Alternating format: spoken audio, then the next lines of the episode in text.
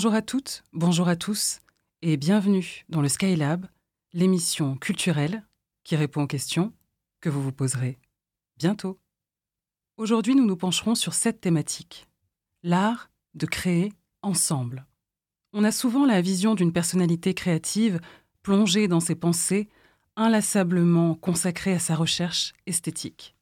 Une vision du monde qu'elle serait la seule à porter, à comprendre et à savoir réinterpréter à travers son médium de prédilection. Cet exercice solitaire de la création, il semble être lié au mythe du grand artiste, souvent masculin, souvent grisonnant, la mine grave et le front penché sur sa table, imperturbable penseur. Mais aujourd'hui, on le sait, cet archétype ne fait plus florès, et derrière chacune de ces figures d'exception se cache, en réalité, un parterre d'individualité écrasée, effacée, oubliée car ne correspondant pas à la vision idyllique proposée alors. Ce sont des femmes, des personnes issues des minorités, des exclus, des sans-voix, qui peu à peu retrouvent le chemin de la lumière à force de recherche et de détermination à donner à voir et à entendre l'histoire dans son ensemble, et non des morceaux choisis.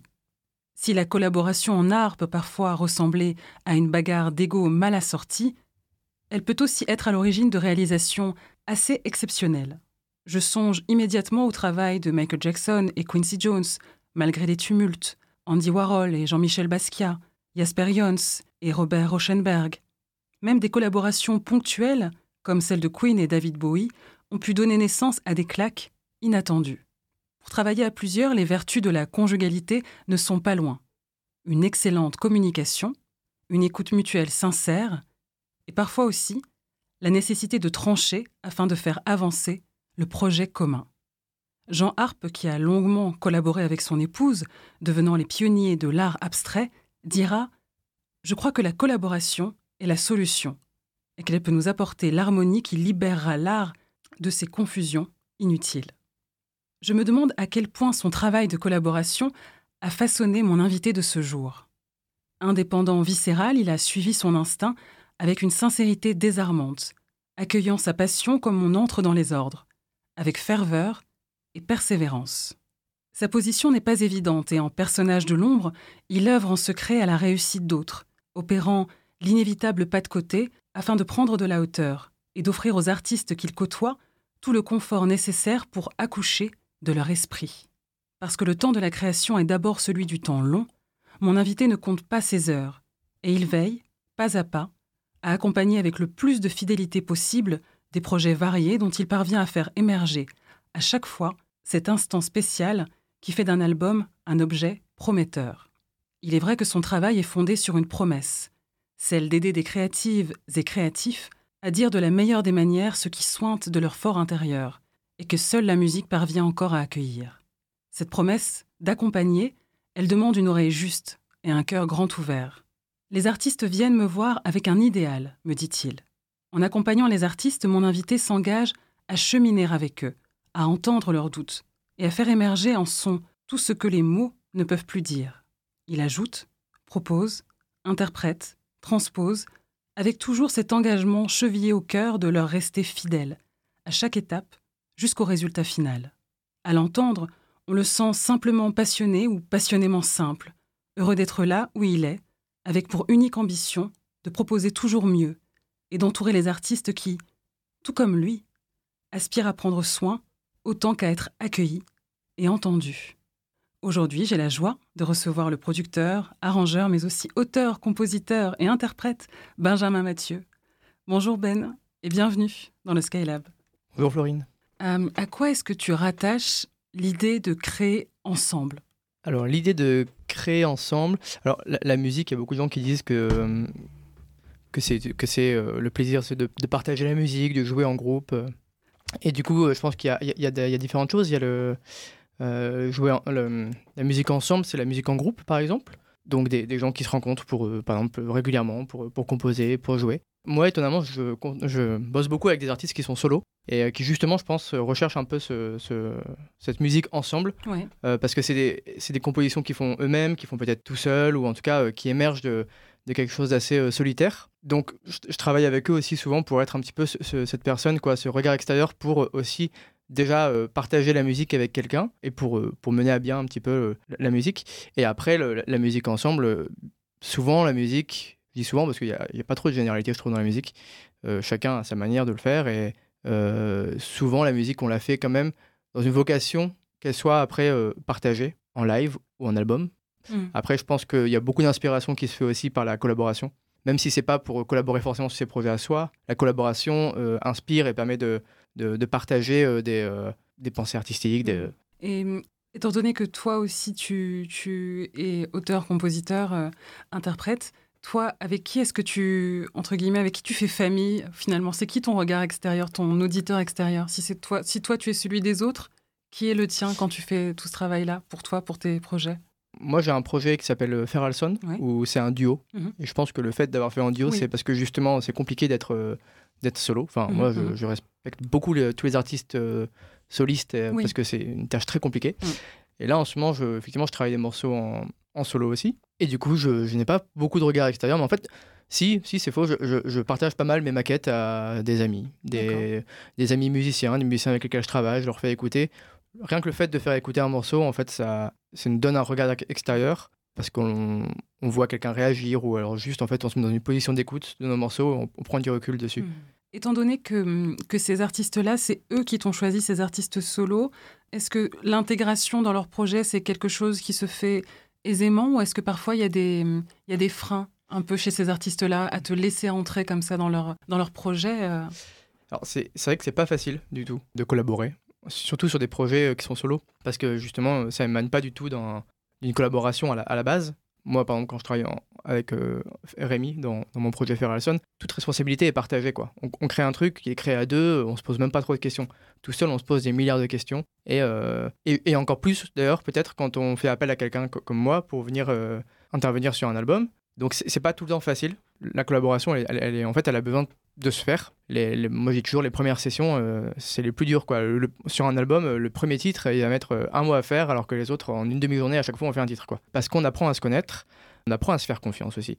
Et c'est vrai que la confiance, elle s'acquiert aussi. Parce qu'au début, les, artistes ne savent pas ce que je peux leur proposer, on n'a jamais bossé ensemble. Il faut apprendre à se connaître aussi humainement et aussi musicalement.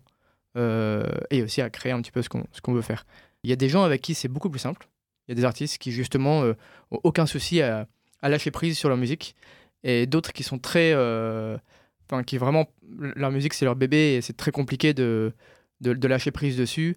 Euh, ce que je comprends, parce que des morceaux solo, c'est très personnel. C'est. que ce soit solo ou pas, d'ailleurs, hein, pour mm. plein d'autres artistes. Mm, mm, dans tous les cas, la musique, c'est personnel. donc c'est compliqué de faire venir entrer quelqu'un dedans qu'on connaît pas, ou même si on connaît, qu'on n'a jamais travaillé avec. Et le but d'un album, il est quand même souvent, euh, l'enjeu, il est assez important pour l'artiste. Euh... On vient pas te voir par hasard, on, on vient pas te voir euh, à une phase test. Quand on vient te voir, c'est que déjà le travail il est très avancé.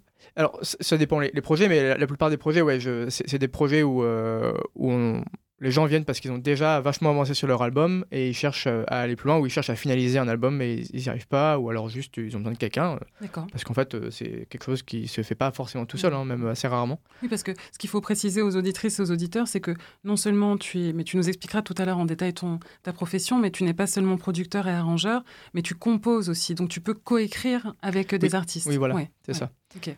Oui, c'est ça. C'est pour ça que sur un album aussi, l'enjeu il est assez important. C'est que euh, souvent, je vais faire euh, aussi des arrangements, de la coécrire avec eux. En fait, j'arrive à des endroits vraiment différents. Hein. Moi, je, euh, si on me dit euh, est-ce que tu peux juste faire le mastering ou juste faire euh, le mixage ou alors juste enregistrer une voix d'un morceau, moi ça me va. Enfin, hmm.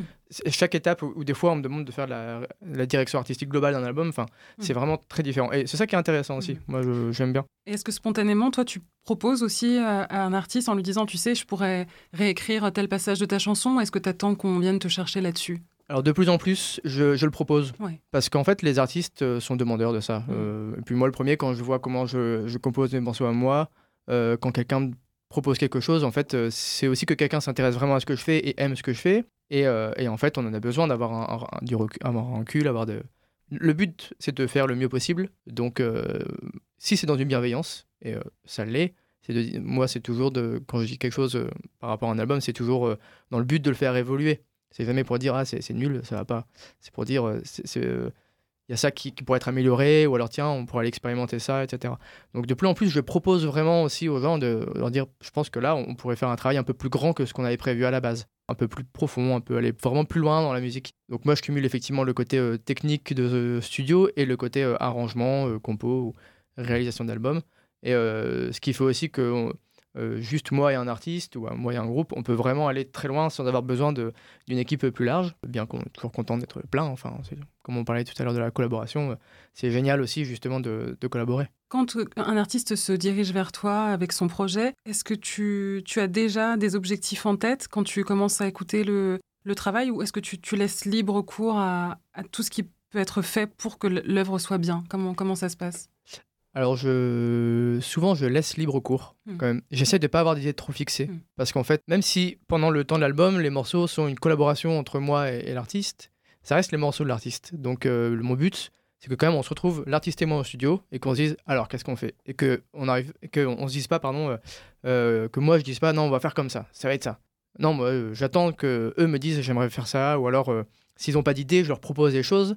Tout à l'heure, tu, tu, me demandais si voilà, tu parlais de tests. Moi, ça m'arrive de faire des tests. Des gens qui, justement, on parlait de confiance. Mm. C'est compliqué d'avoir confiance si on n'a jamais travaillé ensemble. Mm. Donc, des fois, je dis, bah, passez une demi-journée au studio, mm. on se fait un test et on voit comment ça marche. On voit comment ça se passe et qu'est-ce qu'il ce en sort. Et après, on, discute de ce qu'on fait. Donc, oui, moi, j'aime je, je, bien aussi laisser libre cours en studio pour que ce soit pas juste moi qui propose quelque chose, mais euh, que moi je fais beaucoup de, sessions avec les artistes où ils sont à côté de moi. Euh, s'ils veulent une partie de piano et qu'ils savent jouer du piano, bah, je leur dis allez-y, va sur le piano et puis fais un truc, euh, on va voir. S'ils savent pas faire du piano, je peux faire des trucs. Enfin, en fait, c'est très libre. Il y, a des albums où je où j'interprète beaucoup, où je fais beaucoup de, de clavier, de guitare ou quoi. D'autres où je fais quasiment rien, mais je donne des, des, idées, des conseils, dire bah, tiens, je sais que tu fais super bien la guitare, vas-y, tu peux faire un truc là.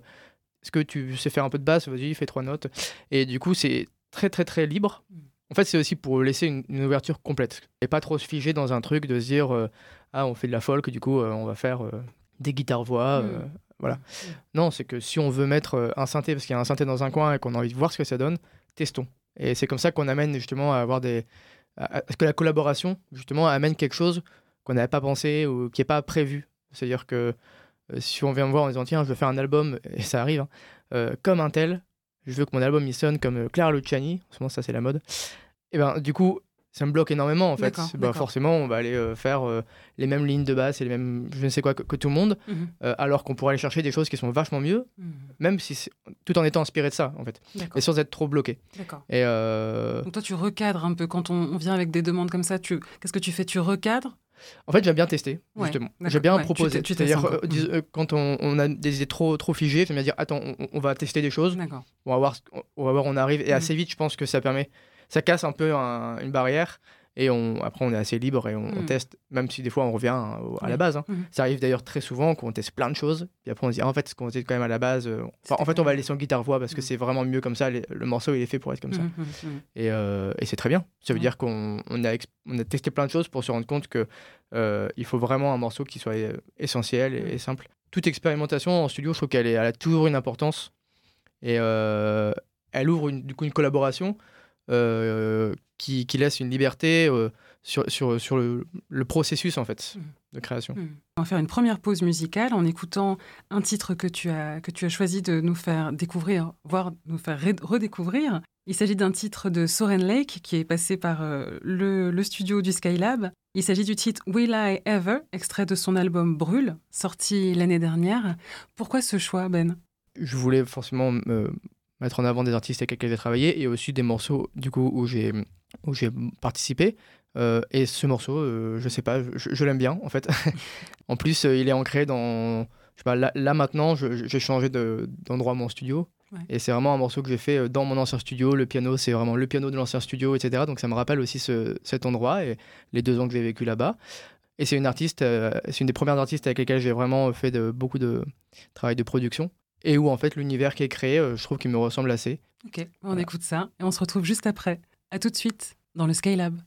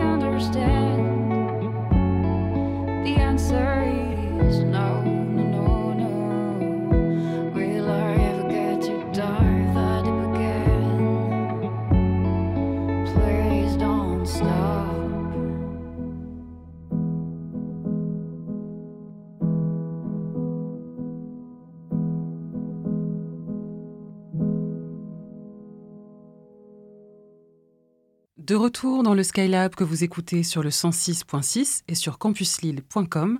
Si vous nous rejoignez, je suis en compagnie aujourd'hui du producteur, arrangeur, auteur-compositeur, interprète et bien plus encore, Benjamin Mathieu. Ben, est-ce que tu peux nous, nous raconter un peu euh, l'histoire de, de ta rencontre et de l'élaboration de cet album avec, euh, avec Soren Lake? Alors en fait, elle m'a contacté par Instagram, il me semble. Je crois que c'était même pendant le confinement. Et du coup, elle m'avait dit tiens, j'aimerais bien faire des morceaux, etc. Et euh, elle habitait pas du tout à Lille, elle habitait, euh, il me semble, dans l'Oise. Euh, on a testé des trucs un peu à distance, euh, mais bon, c'est jamais facile en fait de faire des trucs à distance. Enfin, je trouve que c'est jamais. Pour moi, c'est mission impossible, hein, surtout bah, en ça- création ça, se fait, musicale. ça se fait, hein, Ouais. je l'ai fait plusieurs fois, Ouais. mais je trouve que du coup c'est toujours compliqué pour que ça ressemble vraiment à l'artiste parce que j'ai l'impression d'envoyer des trucs et dire est-ce que ça te va? Oui, non. Ouais, en fait, c'est pas vraiment une création partagée, quoi. Ouais, je comprends. Et euh, du coup, c'est un peu compliqué. Enfin, même pour moi, hein, je, je travaille tout le temps avec les artistes euh, au studio et je trouve que c'est bien mieux pour Mm. avoir un truc qui, qui, euh, qui, justement, va faire pitcher les idées entre les deux. Et du coup, euh, on avait testé un premier truc et je pense qu'après le confinement, elle voulait déménager parce qu'elle elle habitait à la campagne, elle voulait se remettre un peu dans une ville. Et comme on avait commencé à travailler ensemble, aussi, je pense que Lille était une ville qui, qui, qui l'attirait. Euh, elle a déménagé à Lille et euh, elle a, enfin, on avait commencé à se faire une session, je pense, avant, au studio. Et après, on- très vite, très très vite, en fait, euh, on s'est très très bien entendu, humainement déjà, et aussi artistiquement. Je pense qu'elle me donnait une liberté, elle me faisait vachement confiance. Hmm. La- notre relation de création a fait que on a créé un truc qui était vraiment vraiment cool, en tout cas, je, je- je pense, et avec une, une liberté qui a fait que on a pu tester plein de choses. euh, on a vraiment travaillé un univers qui, lui correspondait. Enfin, je pense qu'on a vraiment été euh, très loin par rapport à ce qu'elle voulait euh, et développé du coup son, album.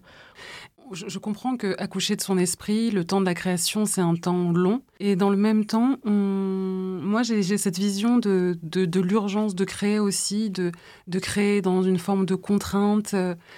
Comment est-ce que... Quel regard, toi, tu portes aujourd'hui sur ce, sur ce temps, en fait, sur ce temps du studio? Alors moi aussi j'ai beaucoup d'artistes qui viennent quand même où ils ont déjà composé le morceau Mhm. en fait. Donc après ils viennent vers moi pour des arrangements, pour la finalisation, ou justement peut-être que le côté euh, un peu instinctif du début euh, il est passé parce qu'ils ont fait leur morceau. Et après peut-être qu'ils viennent aussi en studio pour rechercher ça en, en deuxième phase. Mhm. Euh, mais déjà je suis dans un truc où en studio on regarde ce qu'on a, on regarde le truc qu'on a fait dans une certaine urgence ou dans un cadre spécifique qui fait qu'on était inspiré, ou alors des morceaux qu'on traîne depuis longtemps. Mhm. Et, euh, et, on, et on les avance. Après, j'ai aussi des gens qui viennent justement en disant euh, j'ai envie de finir vite mon album parce que, parce que j'en ai marre, parce que ça fait 5 ans que je traîne les morceaux, j'arrive pas à les sortir, j'arrive pas à les finir, Mm. j'arrive pas à trouver le truc qui va pas. Donc il y a un peu ce truc d'urgence. Je pense qu'au début, par sécurité, prenez le temps, on essayait plein de trucs, etc. Maintenant, je pense que je me fais aussi plus confiance dans ce que je fais. Au début, pas beaucoup moins. hein. C'est- compliqué comme euh, Mm. de se faire confiance euh, artistiquement. Je dis pas que je me fais euh, trop confiance et que je me remets pas en question, pas du tout, mais au contraire. acquis une expérience. Bah, en fait, le, le fait de se faire confiance, c'est c'est assez bien parce que Mm. du coup, euh, on fait plein de trucs, on se dit ouais, en fait, c'est c'est bien en fait ce qu'on Mm. a fait. Hmm. Parce que très souvent, en fait, on fait plein de choses bien et on les jette, ou alors on se fait pas confiance, on se dit que ça ira pas. Mm. Et du coup, j'essaie de plus en plus à pas aller vite, mais à aller à- assez vite à l'essentiel, parce que quand on divague beaucoup, on peut vraiment divaguer beaucoup, quoi. J'ai fait des albums qui ont duré très longtemps parce que on a voulu euh, poser toutes les questions mille fois. Et euh, à la fin, on savait plus ce qu'on faisait en fait, parce qu'on était, on avait plus de recul, on était Oui. trop, trop, trop dedans. Mhm. Et, euh, et donc maintenant, j'essaie de faire attention à ça et, et à pas trop, trop divaguer, tout en quand même euh, laissant l'opportunité de, de divaguer, parce que l'improvisation et tout, le- l'erreur, euh, moi c'est euh, l'erreur, c'est un, gros, un gros truc hein, important dans, dans ce que je fais aussi. C'est des fois, euh, on fait des bugs, on fait des trucs où on, on prend du, des- on colle un petit bout d'un truc qu'on met là, on n'avait pas prévu, et puis en fait ça marche super bien. Et, Mm. Moi, j'ai toujours eu cette vision du, du producteur euh, comme une sorte d'éminence grise, comme ça, qui, dirige dans l'ombre et qui finalement euh, marque tr- très fortement de, son empreinte le travail des, artistes qui s'adressent à, lui. Je dis lui parce que souvent, on a la figure quand même masculine hein, du, du- du producteur, euh, encore aujourd'hui. Est-ce que tu pourrais nous, expliquer en quoi, consiste, en quoi consiste ton métier? Bah, mon métier, alors on va dire que ça, il y a plusieurs casquettes. Il y a la partie technique. Donc moi à la base, euh, j'ai monté un studio, un studio d'enregistrement dans un camion à la base, maintenant qui est, qui est un studio fixe. Euh, donc il y a la partie enregistrement, mixage et mastering. Après mastering maintenant je, je le fais, je le délègue souvent. Mhm. Donc c'est vraiment la partie technique de, euh, je viens avec un morceau, j'ai besoin de l'enregistrer, j'ai besoin d'avoir un CD derrière quoi. Voilà. Et petit à petit, j'ai fait de plus en plus, parce que les artistes avec lesquels je travaillais me l'ont demandé, m'ont proposé des arrangements, ce qu'on appelle de la réalisation d'albums, direction artistique, enfin ça a plein de producteurs. euh. Oui, c'est ça, c'est la direction artistique globale euh, euh, en termes de son, en termes de texture, de qu'est-ce qu'on veut. Euh, donc des arrangements, de la coécriture. en fait, après, ça prend, comme je disais tout à l'heure, on arrive un peu à la... J'arrive à des endroits très différents. Des fois, des fois c'est des morceaux que c'est du guitare-voix. Des fois, c'est super arrangé. Et en fait, on me demande de refaire des arrangements ou, ou d'enlever des choses. Donc, en tout cas, c'est un... c'est quelqu'un qui, qui est là plus en, dans la création musicale. Mhm. Voilà. Là où peut-être un G son à la base, c'est plutôt sonore. D'accord. Même si euh, bah, de- maintenant, je pense que les métiers se croisent beaucoup, hein, parce que la technologie est devenue vachement euh, plus abordable. Donc, en fait, euh, plein de musiciens ou arrangeurs commencent à faire un peu les deux. Moi, je viens vraiment du côté studio Mm. et du coup, j'ai développé le côté arrangement, euh, Mm. tout ça. Et je fais aussi de plus en plus la compo pour des films, la, mu- la musique pour ple- plein, plein d'autres choses. Même si mon, mon, mon, mon Ton plus cœur de gros- métier. euh, Ouais, c'est vraiment les, les albums. Mhm. Ouais. Et hum, tu, as suivi une formation académique? Comment ça s'est comment ça s'est passé? Comment est-ce que tu es venu à cette profession? Alors moi, j'ai fait un BTS audiovisuel à Jean Rostand à Roubaix. Donc en fait, euh, en sortant de, du bac, euh, je, je voulais faire de la génétique, d'ailleurs, ça n'avait rien à voir. Et je me suis dit, euh, enfin, j'étais dans un groupe de rock à l'époque, et je me suis Ouais. dit, en fait, la musique, ça pourrait être quand même vachement intéressant comme. Euh, Enfin, si, si je pourrais euh, travailler là-dedans, ce serait vachement intéressant. Et du coup, comme à, à l'époque, j'étais quand même, j'étais en bac scientifique, j'étais quand même plus dans un truc euh, proche du scientifique, quoi. Donc, euh, ingénieur du son, je pense que ça m'a, ça m'a parlé. J'ai eu beaucoup de chance d'être pris dans ce BTS parce que c'est très sélectif et euh, je pense que j'aurais pas été pris, euh, je serais sûrement pas là euh, à faire ce métier. Même si le BTS m'a pas du tout appris ce que je fais actuellement, je pense, parce que c'est très euh, technique lié au cinéma, à la radio aussi, ou des choses comme ça, Hmm. euh, mais pas vraiment musical en tout cas. Euh, là où en fait, moi, mon métier, on va dire que techniquement, bah, euh, des choix de micro, brancher des micros, etc., c'est pas le plus, le plus compliqué. Le plus compliqué, c'est euh, tout ce qu'il y a autour, quoi. Euh, c'est le côté artistique, en fait, je pense. Qui, qui- est- qui est le- ouais. Et ça, et ça, je l'ai pas vraiment, je l'ai plutôt appris sur le tas. Ouais. Alors après, je me- j'ai toujours adoré me former euh, par différents biais. Je pense qu'il y a des premiers artistes qui m'ont. enfin, moi, j'ai compo- j'ai composé, je faisais des choses. Et euh, petit à petit, euh, j'ai toujours voulu, quand même, euh, si j'avais des idées, proposer un petit peu, sans que ce soit dit que j'étais producteur de l'album ou quoi. Euh, mais je pour- des fois, je proposais des choses.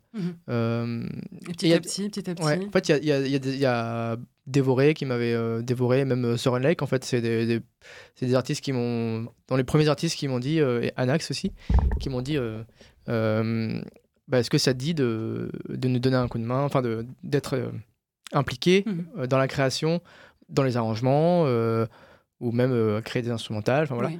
Et euh, au début, euh, en vrai, euh, c'était compliqué. hein. Du coup, au début, je prenais beaucoup de temps à faire les choses parce que je- c'est c'est dur, c'est super dur. Parce que tu, tu débutais, tu n'avais pas Parce le, que, le recul.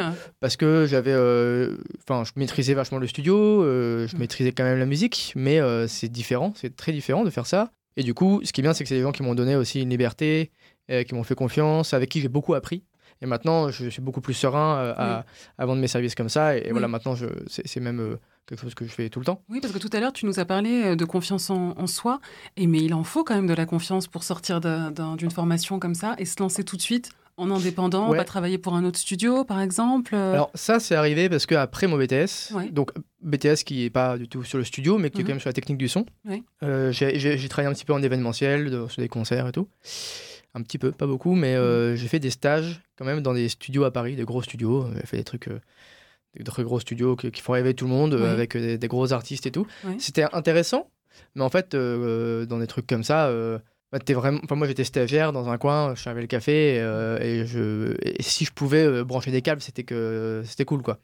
Et en fait, c'était pas. Enfin, je me suis rendu compte que si je voulais un jour faire des trucs dans ce métier, il fallait que j'ai mon propre studio et que je travaille en fait. Parce que j'avais envoyé des CV, hein, mais des, des milliers de CV dans tous les studios du monde, mais en fait, ça marche pas comme ça. Ça marche plus comme ça, en tout cas.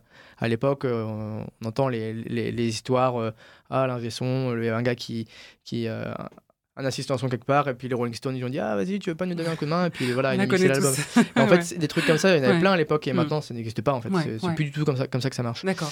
Et, euh, et donc, très vite, je me suis dit, faut que je monte mon studio. Par contre, euh, j'avais euh, 19 ans quoi, à l'époque, donc Bah euh, oui. j'avais pas de sous, euh, j'avais euh, et même les connaissances. Enfin, après, peut-être que. Enfin, oui, j'avais des connaissances, hein, bien sûr, mais euh, pas autant que j'en ai maintenant, bien Mm. évidemment. Euh, Et donc le choix de- du matériel, parce que c'est des, c'est des choses qui, qui, coûtent très cher quand même. C'est, bah, c'est- du coup, c'est- j'ai- en fait, du coup, je me suis dit, euh, bah, allez, j'y vais à fond. euh, Ouais. Je monte un studio. Alors, l'idée du studio mobile, donc euh, j'ai Oui. fait un studio dans un camion, Ouais. c'était parce que je me suis dit, ça va, te coûter- ça va me coûter moins cher. Parce que j'ai pas à investir dans des murs ou j'ai Mm. pas à louer un, un endroit. J'ai, je loue une place de parking qui coûte euh, 50 balles par mois et euh, j'y pose mon camion. Bon, en fait, euh, un camion ça coûte cher et de l'assurance et tout Oui, ça. c'est bon, ça. ton je- camion. Je sais pas si. ah, peut-être que c'était quand même moins cher qu'un lieu, mais euh, voilà. Mais moi, ça m'a ouvert aussi plein de choses. Je me suis dit, ah ouais, en fait, maintenant que j'ai ce camion, euh, euh, je vais enregistrer des albums dans des églises, dans des. Ouais. euh, T'avais envie de faire tes armes. T'avais envie de faire tes armes Ouais. quand tu t'es lancé comme Ouais, ça. voilà. Et puis, euh, et puis, et puis en fait, c'était aussi la seule manière pour moi. Sinon, j'allais attendre trois ans que quelque part j'ai une opportunité un jour de faire un Mm. truc. Et voilà. En fait, là, directement, j'étais dedans et, et je faisais mes armes. Je testais plein de trucs, j'enregistrais Ouais. plein d'albums et tout. Ouais. Euh, Et faire circuler ton nom dans, dans le réseau euh, culturel, comment ça s'est comment ça s'est construit? Ça a été quelque chose d'assez naturel finalement à partir du moment où tu t'es lancé? Alors, c'est euh, bah, c'est très long Ouais. quand même. Euh, Tu disais, me disais, il faut s'accrocher. Les premiers temps sont les plus en, durs, en fait, sont moi, déterminants. c'est ce que je dis souvent à des gens qui, qui se lancent ou quoi. Je leur dis, en fait, il faut juste accepter que c'est long. Que faire un réseau, c'est très long. moi, j'ai monté en fait une entreprise euh, pour faire ce studio. Donc, j'ai fait un emprunt en fait, euh, parce que Mhm. j'avais pas forcément de fonds. Mhm, Alors, mhm. j'ai eu la chance, c'est que mes parents m'ont toujours soutenu. Euh, ils m'ont toujours dit, euh, vas-y, euh, fais-le quoi. Ouais. Ils m'ont pas dit, ah non, euh, fais pas, monte pas ton entreprise à cet Ouais. âge-là, etc. Et donc, euh, c'est assez euh, encourageant quand Ouais, même d'avoir un entourage en tout cas qui m'a toujours euh, accompagné. Et après, euh, le réseau, euh, bah, je- en fait, au début, j'enregistrais plein de gens, euh, euh, je faisais maximum de choses. Encore maintenant, en fait, j'ai toujours fait maximum de choses. Euh. Et c'est très long. Ouais. Au début, c'est du bouche à oreille. euh, Ouais. J'ai un site, ça marche pas mal, mais c'est un mélange de, de tout. Mhm. Et, euh, et on va dire que là, maintenant, ça fait, ça fait combien de temps Je pense ça fait euh, ça va faire 9 ans, même peut-être, ouais, ça va faire 9 ans que j'ai monté mon studio quand même. Donc, euh, donc je commence à. Enfin, j'ai un- bon réseau établi maintenant, mais ça a mis du temps. Est-ce que la vision, est-ce que plutôt euh, la manière dont tu vis ton métier aujourd'hui ressemble à la vision que tu avais de ce métier il y a 9 ans? Alors là, pense que non. Ouais. Parce que je pense qu'à cette époque-là, euh, j'imaginais pas d'ailleurs euh, euh, faire en fait le métier que je fais maintenant, qui est plus de l'ordre de réalisation d'albums et, et production, qu'avant j'avais peut-être encore le, le- le truc de me dire euh, le côté ingé son, mixer des albums, enfin faire que le côté technique, Mm. et du coup peut-être être dans un studio plus grand ou quoi.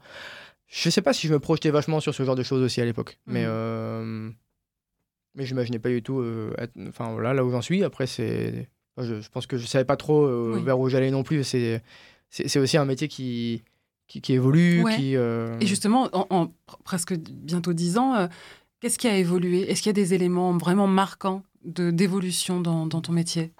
Euh, En dehors de la, des machines, peut-être, des logiciels euh Alors, le logiciel, un, un petit, quand même un peu, on va dire que la. euh, après, euh, je pense que les gens qui ont vécu ça avant moi, ils ont vécu une révolution technologique qui a été bien plus importante dans ce qu'ils font que moi.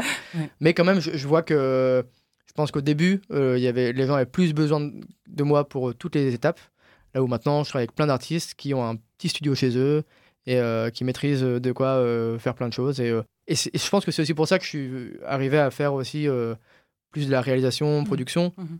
Parce qu'en fait, les artistes, de plus en plus, ils cherchent vraiment un œil extérieur artistique Mhm. plutôt que quelqu'un euh, technique. Quoi. Parce qu'en fait, Ils sont euh, autonomes déjà. pas tous, et pas complètement. Il y a plein qui se disent qu'ils sont complètement autonomes, mais en fait, euh, bien sûr que travailler avec quelqu'un qui, c'est le métier, les techniques, Ouais. on ira plus loin.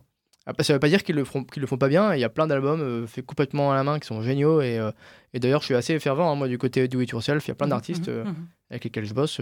souvent, c'est à cause de, budget ou même, mais pas, pas que, même des fois d'organisation. Ouais, vraiment d'organisation. On se dit, mais en fait, vas-y, fais les prises voix chez toi. Limite, moi, je te prête un micro et, et tu fais les prises voix chez toi. On les fait pas ensemble. Et comme ça, on n'est pas contraint par des, des timings trop précis, par aussi, du coup, un, un budget de, euh, de, de- de studio. Euh, mais ouais, même pour vraiment, le, il y en a plein qui, qui font eux-mêmes parce qu'ils préfèrent, parce qu'ils ont toujours fait comme ça. Ce qui veut pas dire que c'est bien, hein, parce que moi, Mhm. le premier, hein, quand je fais des prises de voix tout seul, ben, c'est- dur en fait d'avoir du recul sur euh, ce qu'on fait nous quand je m'enregistre. Voilà.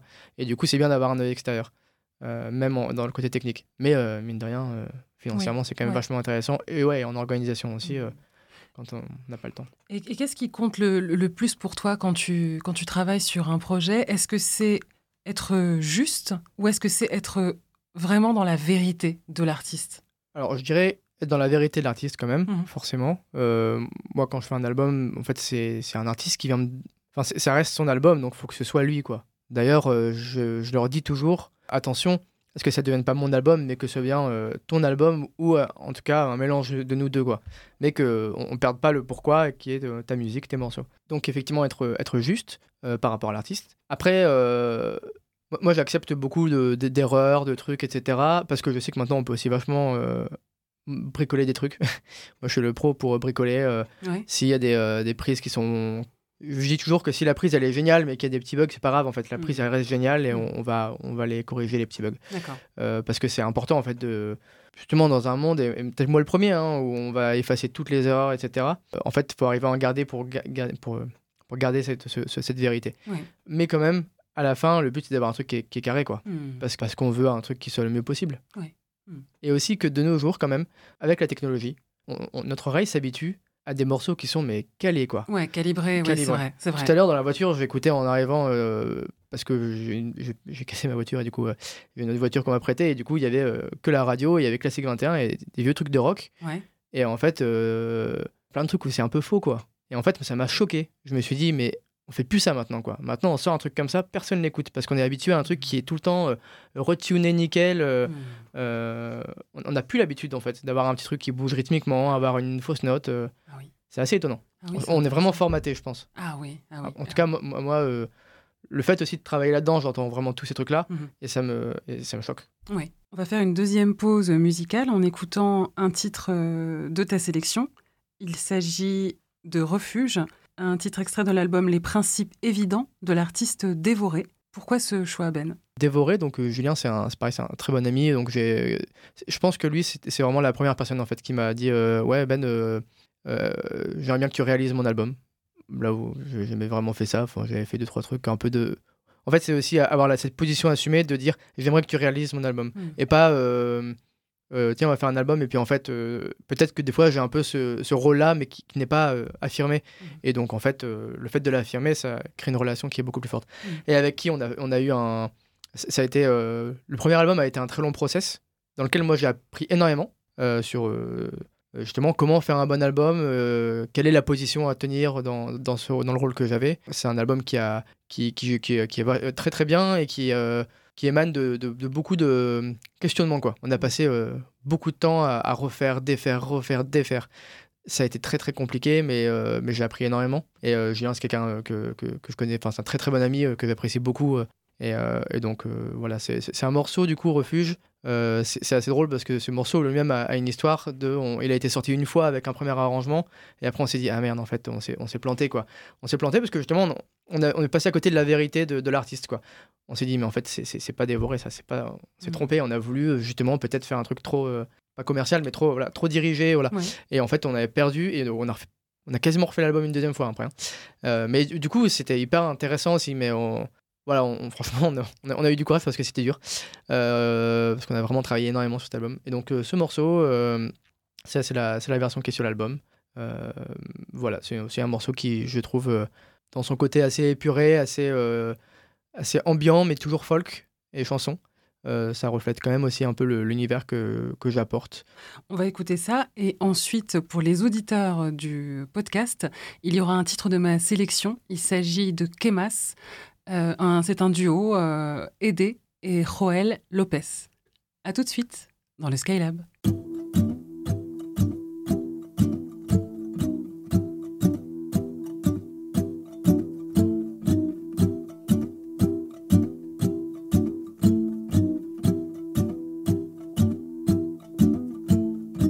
J'ai décoré de toi mes désirs insensés, mes délires incendies, mes plaisirs insalubres. J'ai posé sur tes murs mes baisers colorés, mon âme et mon armure dans ta maison dorée. Hé, hé, hé, j'ai trouvé refuge au pire dans mon déluge, un abri du martyr, un toit pour y vieillir. J'ai déposé bagages, percé de ton courage. Ma vie, mon mirage de rêveur à gage. Oh, oh, oh. En toi, chez toi, chez toi, mon toi. En toi, chez toi, chez toi, comme chez moi. En toi, chez toi, chez toi, mon toi. En toi, chez toi, chez toi, comme chez moi.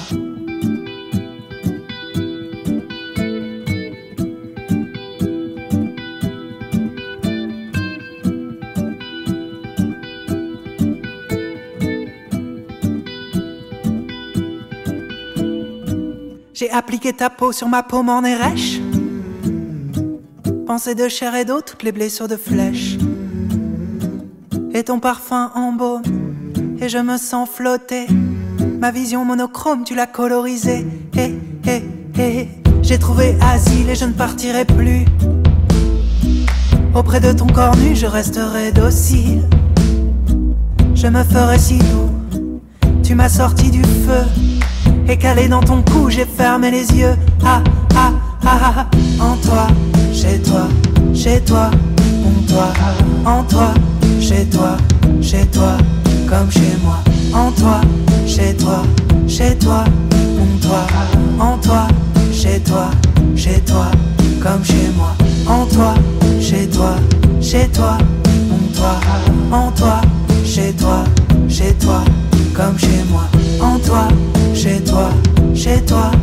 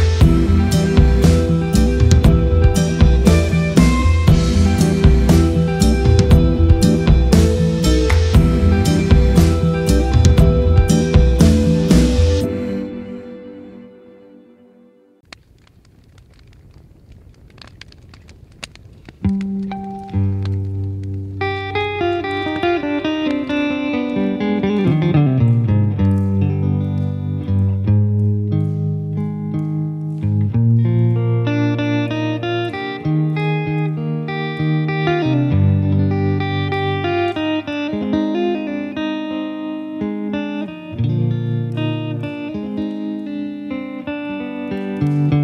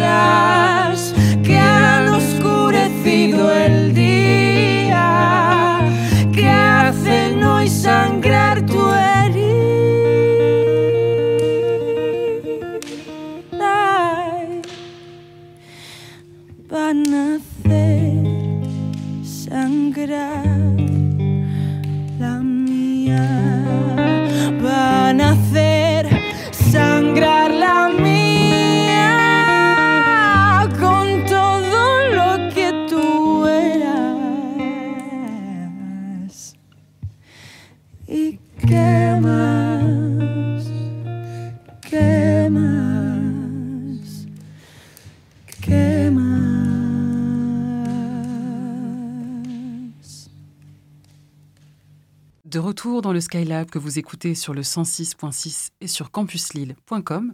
Si vous nous rejoignez, je suis en compagnie aujourd'hui du producteur, arrangeur, auteur, compositeur, interprète et bien plus encore, Benjamin Mathieu. Après tous ces, projets que, que tu commences à, accumuler quand même, au bout de, de 9 ans euh, euh, d'expérimentation, euh, d'expérience, de recul sur ton métier, est-ce que tu as, est-ce que tu as la crainte hein, d'un peu te répéter? Je ne sais pas si c'est possible en tant que producteur de se répéter, mais est-ce que tu as, tu crains d'entrer dans une forme de, de routine en sachant exactement euh, quels outils mobiliser euh, face à un tel tel projet? Je fais pas mal attention à ça quand même, euh, bah, par rapport aux outils, à essayer de, de renouveler, renouveler les outils, effectivement, avoir un- même un nouveau synthé, des trucs comme ça. On rêve toujours d'avoir des nouveaux synthés. hein. Ah oui. Mais, mais mine de rien, changer d'instrument, changer d'univers, euh, pas tout le temps être au studio par exemple. Moi j'essaie de. Pourquoi pas, de temps en temps, on va, on va euh, faire une résidence pour aller faire des. pour aller travailler les prods euh, à la campagne ou je ne sais où. La semaine prochaine, je suis une semaine à la campagne pour travailler plus des trucs perso, mais, euh, mais en fait, justement, ça permet de sortir de mon cadre de studio, aller, aller voir d'autres choses. Et comme aussi, je laisse beaucoup de liberté dans les sessions, que ce soit d'être pas trop directif, en fait, juste, mais plutôt proposer et accompagner, bah, je me renouvelle beaucoup parce que je travaille pas tout le temps avec les mêmes artistes. Je pense que le... là, je commence à faire des deuxièmes albums où je fais des prods avec des artistes, avec certains artistes, et là, c'est compliqué. Parce que là, on veut pas faire la même chose que le premier et on veut pas avoir la même recette. Sinon, pour des premiers albums, chaque artiste est vraiment différent, chaque relation que je crée avec des artistes est très différente.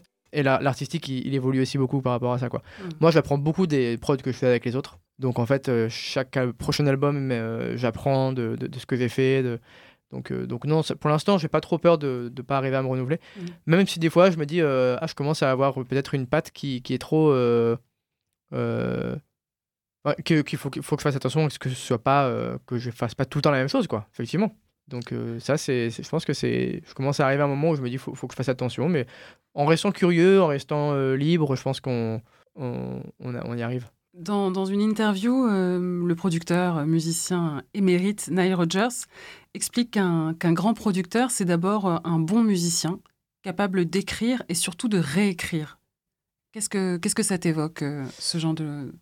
Ah ben, oui, c'est vrai.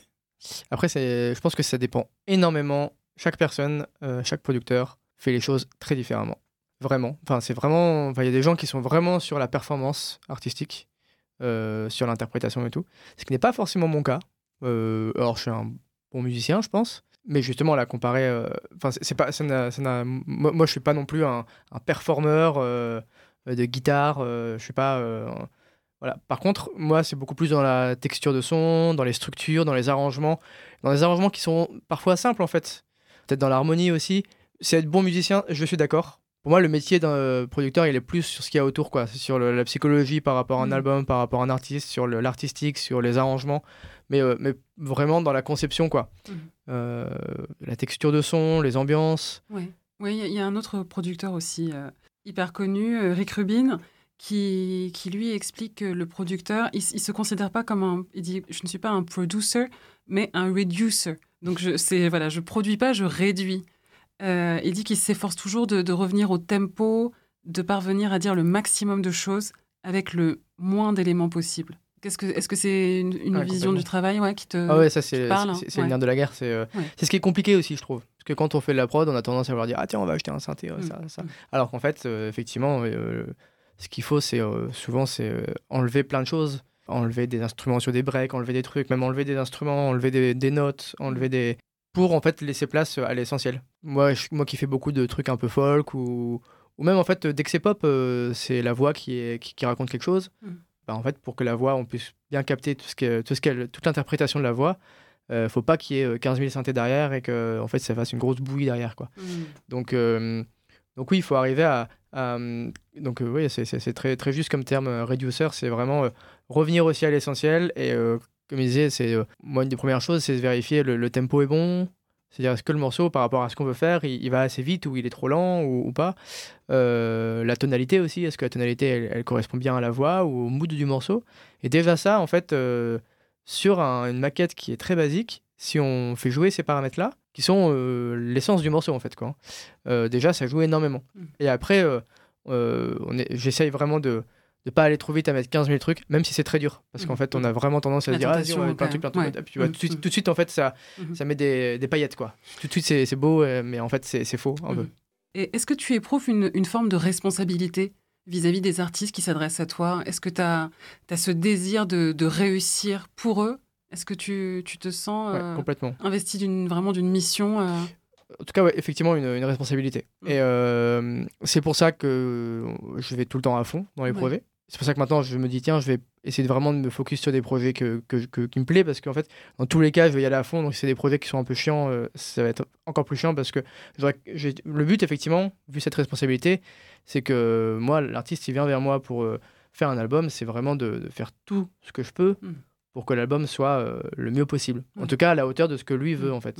Donc, effectivement, c'est Mm. une, grosse responsabilité quand même. Hmm. Je voudrais qu'on revienne à, à tes propres projets, euh, parce que tu, tu portes un, un projet, euh, Feralson, dont tu nous, as un petit peu parlé tout à l'heure. Est-ce que tu peux nous, nous le décrire euh, Quelles en sont Ouais. les inspirations, les ambitions? Feralson, alors en fait, c'est- du coup, c'est un duo où on est deux avec euh, Rémi. Rémi, lui, il fait de la vidéo. Moi, je fais du son, ce qui est assez sympa parce que ça, artistiquement, ça mêle des, des manières de créer qui sont un peu euh, différentes. Après, euh, Rémi est, aussi euh, très bon musicien. En fait, on s'est rencontrés, c'est drôle. moi, je, je suis, enfin, j'ai participé à beaucoup de résidences européennes où on est euh, 40 artistes de toute l'Europe, Oui. notamment une spéciale. On est sur une île au nord de l'Allemagne en hiver, Incroyable. bien froid et tout. Ouais. C'est des projets incroyables. ouais. C'est vraiment des projets fous. Depuis, euh, moi, j'en ai fait 9 des projets. euh, Des résidences ouais, des- des- ouais. Celle-ci, je l'ai fait 7 ou 8 fois, je crois, je sais plus. Eh ben, Et en fait, maintenant, je suis coach musique dessus, donc euh, j'interviens pour euh, Ah, aider coach les... musique en plus Maintenant, ouais. Avant, j'étais participant. Ouais. Et du coup, en fait, il y a, euh, alors je sais plus quand, je pense qu'il y a 5 ans, un truc comme ça. Là-bas, j'ai rencontré Rémi, qui lui habitait à Valenciennes à l'époque. à l'époque. D'accord. Euh, et du coup, euh, mais enfin, on était dans la même équipe française quand on Si était loin pour se retrouver. Bon, euh, en fait, on s'était jamais rencontrés à Ouais, Lille, c'est quoi. ça qui est Et on s'est ouais. rencontrés dans le train pour aller là-bas, quoi. D'accord. on, on s'est vachement bien, bien entendu, quoi. On est devenus très très bons potes. On a commencé, à- on a fait un peu de musique là-bas, mais euh, pas tant que ça non plus, parce que c'est des projets européens, donc en fait tu fais des, enfin tu fais des projets avec tout le monde et, et, euh, c'est assez fou. Donc euh, bien sûr que tu matches avec les, les Français qui sont là, mais en fait tu te dis bon, nous on, on se reverra plus facilement, quoi. Et du coup en revenant, je lui ai dit bah, vas-y, si tu veux l'occasion, passe au studio. Et en fait au début il passait vite fait comme ça, et puis c'est devenu un presque un rendez-vous régulier. Enfin, c'est devenu un, un rendez-vous régulier. C'est pas devenu Feralson tout de suite, Parce qu'en fait, au début, vraiment, pendant longtemps, on expérimentait des trucs. Et je pense que c'est moi, euh, commencer à faire de la musique avec quelqu'un comme ça, ça m'a remis un peu dans un truc de, de compo dont j'avais besoin et que j'avais mis de côté euh, pour me focus vraiment Mhm. sur le studio. Mhm, mhm. Euh, et, et du coup, ouais, c'était c'était vraiment génial. Et petit à petit, voilà, on a fait, on, on a avancé jusqu'à avoir des, des- des- pas mal de titres où on dit, ah, ça commence à va- valoir le coup. Et, et voilà, là, on va sortir notre premier album. Oui. J'espère. Est-ce que tu penses que quand on se lance comme ça dans un, dans un métier où vraiment euh, le, le, le fer de lance de, de la profession, c'est d'aider, c'est d'accompagner, c'est de, de collaborer, est-ce que tu penses que ça, ça vient avec euh, la formation ou c'est quelque chose déjà que tu avais en toi? Tu as toujours eu ce goût euh, déjà quand tu étais dans des groupes euh, avant de commencer? Le goût de la collaboration. Ouais, le goût de la, de la collaboration et puis d'accompagner. Là, tu me dis que tu es coach, donc tu as vraiment cette envie de. Participer à quelque Ouais. chose. Je pense que, bah, par exemple, le fait d'être coach, euh, j'ai- j'aime bien. En fait, je pense que j'aime bien accompagner les artistes. Euh, en fait, moi, le travail de coach que je fais euh, sur les projets européens, ça me rappelle un peu ce que je peux faire aussi avec des artistes sur un album. Hmm. C'est que je les accompagne à faire leur projet, en fait. Mais par exemple, donner des cours, donc le côté transmission, c'est pas forcément. je, je pense que ça m'intéresserait pas trop. Je me trompe peut-être. Mais euh, je pense pas que ça m'intéresserait énormément. Ce que j'aime bien, c'est vraiment accompagner les artistes à, à développer ce qu'ils veulent faire. Quoi. Moi, j'apprends aussi beaucoup par ces collaborations. hein. C'est vraiment une collaboration. hein. Je suis pas non plus celui qui fait pour eux ou qui les. Voilà. C'est un accompagnement mm, dans les deux sens. hein. Euh, et du coup, la collaboration. En fait, des fois, je pense que justement, on, on compose aussi beaucoup solo et on a besoin énormément de collaborer, même sur des projets éphémères, sur des trucs, etc., pour euh, être une source d'inspiration et pour pas être isolé non plus. Euh, et puis, mine de rien, euh, c'est aussi tout simplement euh, passer du temps avec des artistes. Enfin, euh, nous, on s'est créé des, des collectifs de- de- de- de- d'artistes, des, des, des potes où on se voit régulièrement parce qu'on a fait des albums, on a fait des trucs, mais en fait, on est aussi devenus potes. Mhm. Et rien que le fait de, de traîner ensemble, d'aller boire des verres ensemble, en fait, euh, c- ça. On, on va parler de trucs, on va se faire écouter des morceaux, on va dire tiens, j'ai fait ça, j'ai fait ça. Et, et c- même ça, c'est la collaboration sans l'être vraiment clairement de tiens. on- Matériellement, quoi. Ouais. Mm, mm. euh, donc ouais, un- pour moi c'est c'est quand même toujours important et c'est pour ça que là où je, je commence à maintenant à faire des, même des, pro- des, des morceaux en solo euh, je trouve ça pas évident. Mais en même temps je trouve ça important d'arriver à, à se recentrer aussi des fois sur des choses où ok et en fait euh, qu'est-ce que je suis moi musicalement euh, Est-ce qu'il y a- y des choses que tu, que tu t'autorises dans le studio et que le Ben de la vie euh, courante ne s'autorise pas? Est-ce que c'est un, un espace vraiment de d'affranchissement, euh, le studio? Ouais le studio c'est un espace euh, d'affranchissement alors est-ce que je m'y autorise des choses que je ferai pas en dehors? C'est difficile à dire Je pense que quand même, on- euh, non pas que je me crée un personnage quand je suis au studio, mais euh, j'ai l'habitude d'avoir une certaine position quand je suis au studio, euh, et du coup, une position d'écoute par rapport aux gens qui, qui viennent. Donc on discute beaucoup de, de choses des fois, même assez personnelles. Enfin, j'écoute beaucoup ce qu'ils disent. En fait, on, travaille sur des choses qui sont personnelles, parce qu'on travaille sur des morceaux qui parlent de, de, de choses qu'ils ont vécues, de, de personnes, de voilà. Euh, donc peut-être que je deviens plus une personne qui écoute beaucoup et qui discute beaucoup euh, euh, personnellement dans le studio, enfin même en dehors, mais je pense que ça, ça, rend ça encore plus, plus grand. Après, effectivement, en studio, ce qui est bien, c'est qu'on peut aussi se permettre ouais, une liberté qui... et aussi de prendre du temps. Ça, c'est un, un- un truc qui est un peu différent. Je pense qu'en dehors du studio, euh, je suis tout le temps à courir partout. Et par contre, dans le studio, malgré euh, tout, euh, malgré le fait que j'ai quand même plein de projets sur le feu, en studio, en fait, on, Mm. si on veut tester un truc pendant une heure alors qu'on sait que ça sert à rien, on va le faire. Et du coup, on arrive à prendre le temps, à, à se poser. Et, et ça, c'est un truc qui, qui est assez propre au studio. C'est vraiment un espace-temps qui, est- qui est, qui vraiment différent. Et ça fait du bien. C'est cool. Et est-ce que lorsque tu travailles sur les titres des d'autres artistes, est-ce qu'il y a des choses que tu testes, que tu que tu t'autorises sur ces albums-là, mais que tu ne t'autoriserais pas sur tes, propres euh, travaux? Je pense pas, hein. je m'autorise dans les deux cas. Je pense que c'est juste que c'est plus simple sur des morceaux d'autres de d'arriver de tout casser le morceau et de dire attends on va tester ça on va faire ça on va faire ça que sur le mien où du coup je suis déjà attaché à des choses et du coup c'est difficile de les de les enlever. Donc c'est plus simple de, de, de vraiment retravailler un morceau de quelqu'un d'autre que, que un mois en fait parce que justement en fait euh, j'ai pas j'ai pas de, de recul pour vraiment euh, voir des choses qui des fois sont vraiment vraiment euh, on les voit qui sont vraiment obvious quoi. Donc ouais c'est je pense que c'est Hmm. C'est quoi une bonne chanson? Bon, une bonne chanson, euh, je pense que c'est un univers qui parle vraiment à, à- à la personne qui écoute. J'ai un très bon ami qui me dit tout, tout le temps, euh, euh, en fait, un, un bon album ou un, un bon artiste, euh, c'est quelqu'un qui est trop comme ça ou pas assez comme ça. On dit souvent, ah, euh, c'est un fan de Queen, il me dit, ah, Queen, c'est trop exubérant, etc. Et c'est pour ça que ça marche. Et, et du coup, c'est ça aussi vraiment des trucs qui marquent, c'est parce que, je sais pas, moi j'écoute des trucs, c'est beaucoup trop épuré, quoi. Et c'est presque vide. Mhm. Mais c'est ça qui est génial. Euh, c'est ça qui fait la différence et c'est ça qui fait que c'est unique. Donc, euh, donc voilà, après une bonne chanson, euh, c'est effectivement un univers qui, qui touche. Je pense qu'il faut que ça raconte. Il faut que ça raconte en fait. Mhm. Si on sent que.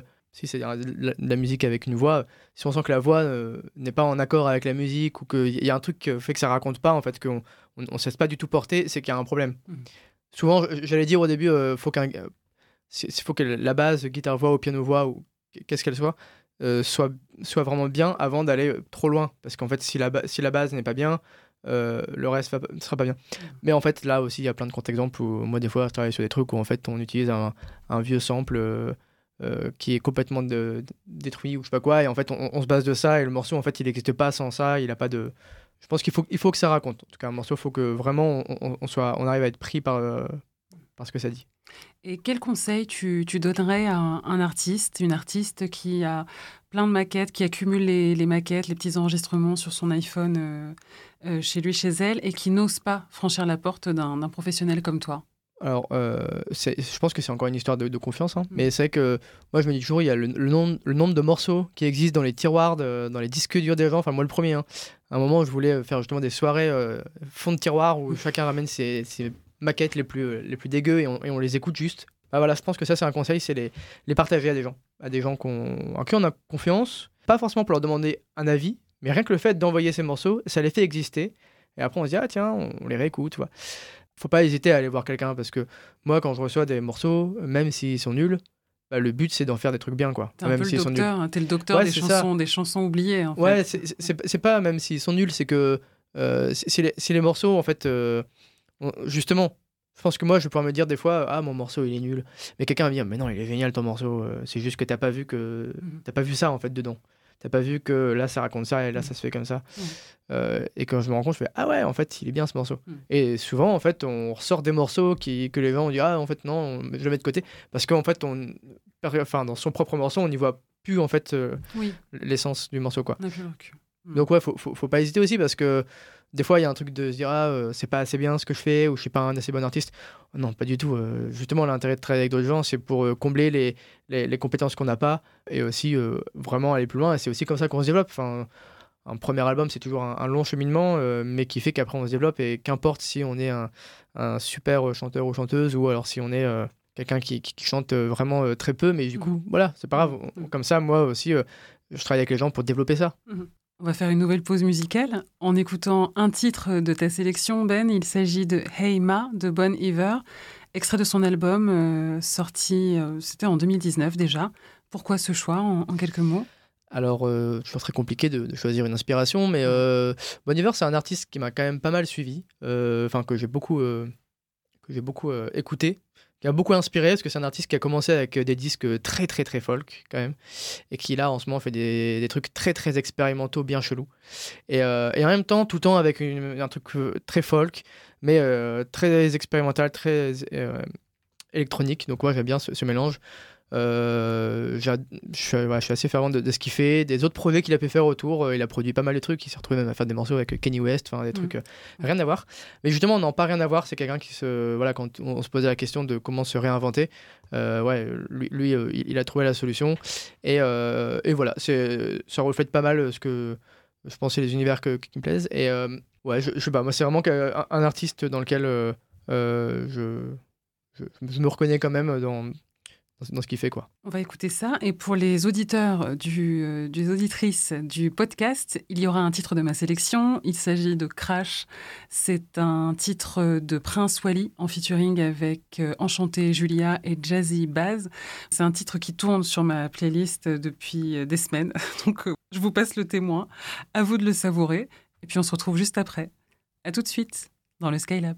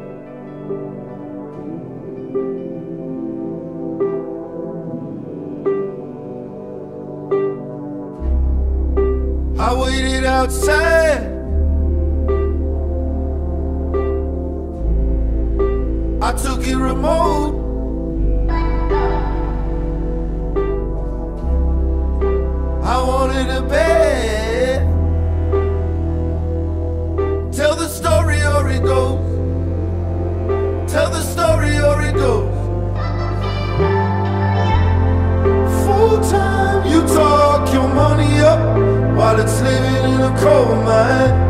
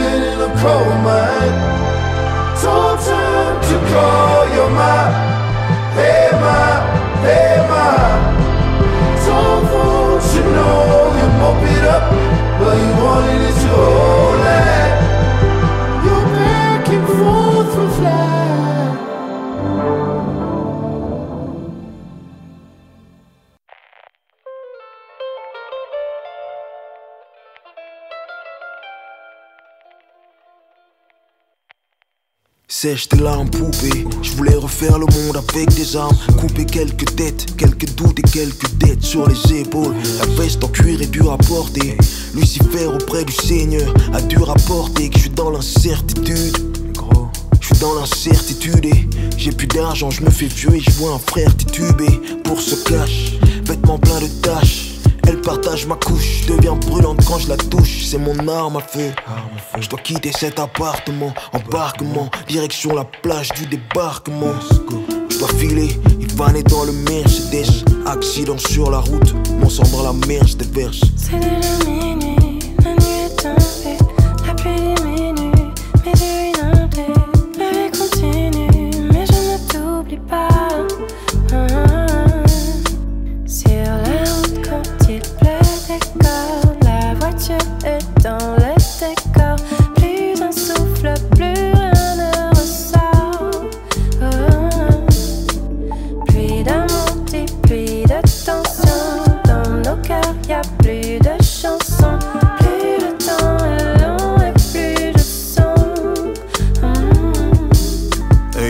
Mercedes, en feu de détresse. Mon sang dans la mer se déverse. Je laisserai en vue ton SMS. L'hémoglobine se disperse et berce. Les flots qui deviennent rouges et bleus comme Paname. Sentiment incomparable quand les flammes s'éteignent. Fauché par une femme célèbre, suspendue à ses lèvres. Je sens que mon âme s'élève. À présent, nous irons de pair. L'impression de renaître quand à l'horizon se perd. La vision de ma prison de chair. Chaud comme prison d'hiver, fleur freine pénitencier. Pour les love, Cupidon se fait licencier. L'amour est distancé par les billets qu'on dépense. C'est urgent ce soir, on verra les urgences. Sur la route quand il pleut corps, la voiture est dans le décor. Plus un souffle,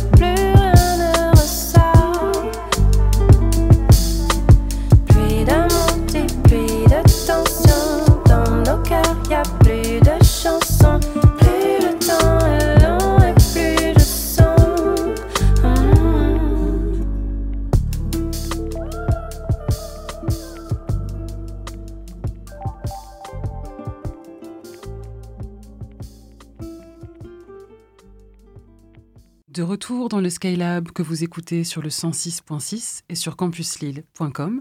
Si vous nous rejoignez, je suis en compagnie aujourd'hui du producteur, arrangeur, auteur, compositeur, coach vocal et bien plus encore, Benjamin Mathieu. Je veux tout embrasser, tout, sauf tes paumes.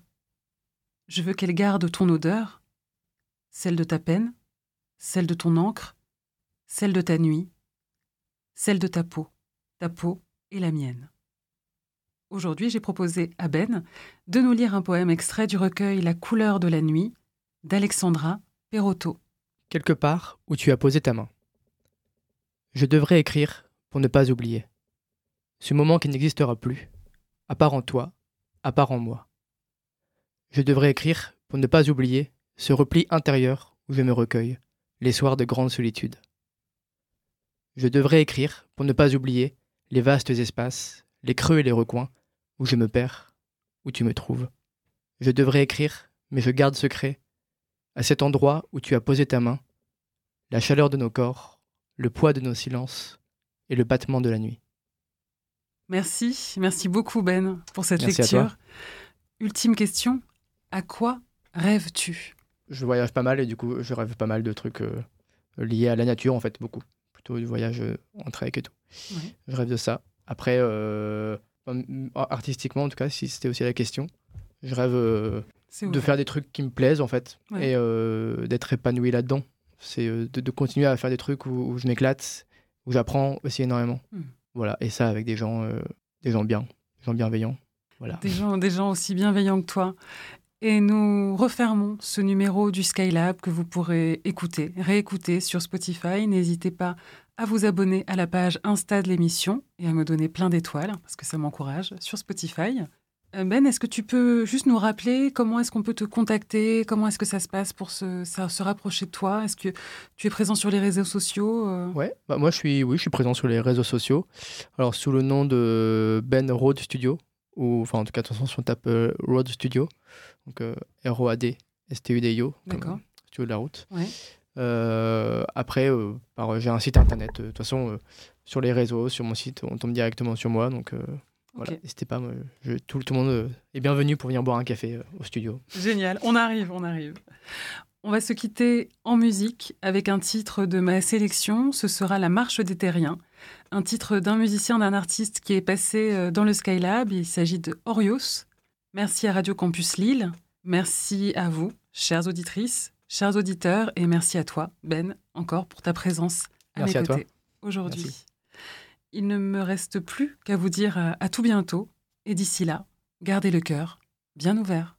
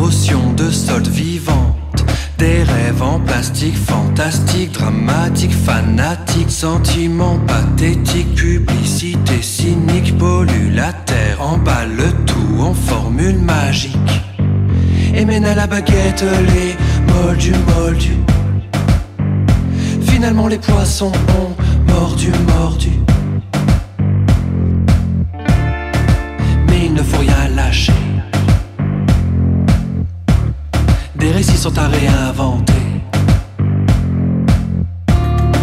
C'est la marche, c'est la marche. C'est la marche des terriens. Si on continue tout droit, il ne restera plus rien. C'est la marche, c'est la marche. C'est la marche des terriens. Si on continue tout droit, demain sera un rêve lointain.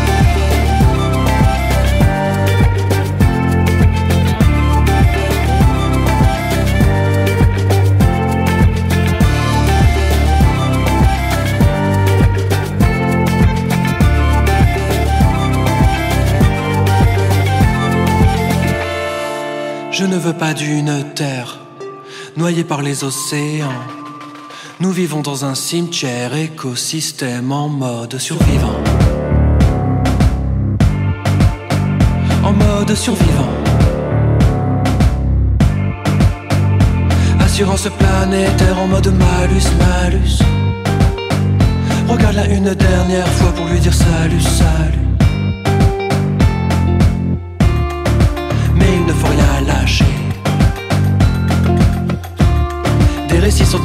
Inventé.